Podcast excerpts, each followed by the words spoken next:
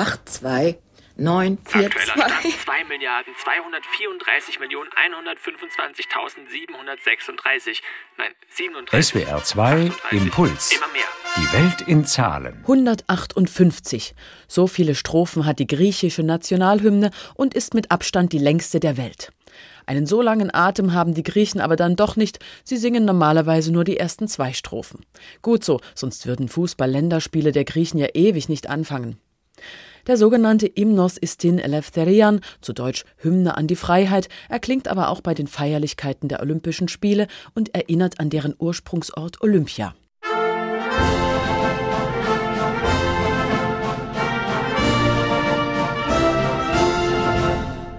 Ich erkenne dich an der Klinge des Schwertes der Gewaltigen. Ich erkenne dich an dem Blick, der mit Kraft die Erde bemisst. Den Knochen entsprossen der Griechen, den Heiligen und, wie früher, tapfer. Sei gegrüßt, oh, sei gegrüßt, Freiheit.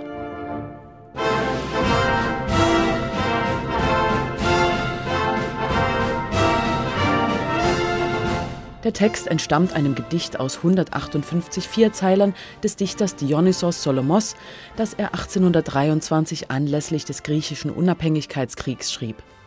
Solomos beschreibt darin das Leid der Griechen während der osmanischen Herrschaft und ihren Durst nach Freiheit.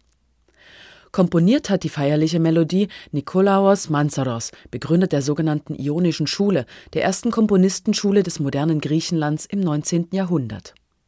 Sirtaki kann man auf Manzaros Melodie aber nicht tanzen. Die Hymne gehört übrigens nicht den Griechen allein. 1966 hat die Republik Zypern deren Festgesang übernommen. So ist der Hymnos Istin Eleftherian die einzige Nationalhymne, die mit identischem Text und identischer Melodie von zwei souveränen Staaten zugleich verwendet wird. Es gibt aber auch noch eine inoffizielle griechische Hymne, und zwar hier in Deutschland. Es war schon dunkel, als ich durch Vorstadtstraßen heimwärts ging. Udo Jürgens hat seinen griechischen Wein 1972 als Gastarbeiterhymne erdacht und damit einen Hit gelandet. Es spielt im Ruhrgebiet, wo zu dieser Zeit die ersten Gastarbeiter aus Griechenland arbeiteten und Jürgens beschreibt deren Sehnsucht und Heimweh. Dem Lied hat man übrigens damals einen stärkeren Effekt auf die Eingliederung der Gastarbeiter als alle politischen Integrationsprogramme nachgesagt. Außerdem bedankte sich Griechenlands Ministerpräsident persönlich bei Udo Jürgens für 30 Prozent mehr deutsche Touristen. Das schafft die Originalhymne nicht, die ist ja aber auch nicht für uns, sondern für mehr als 10 Millionen Griechen.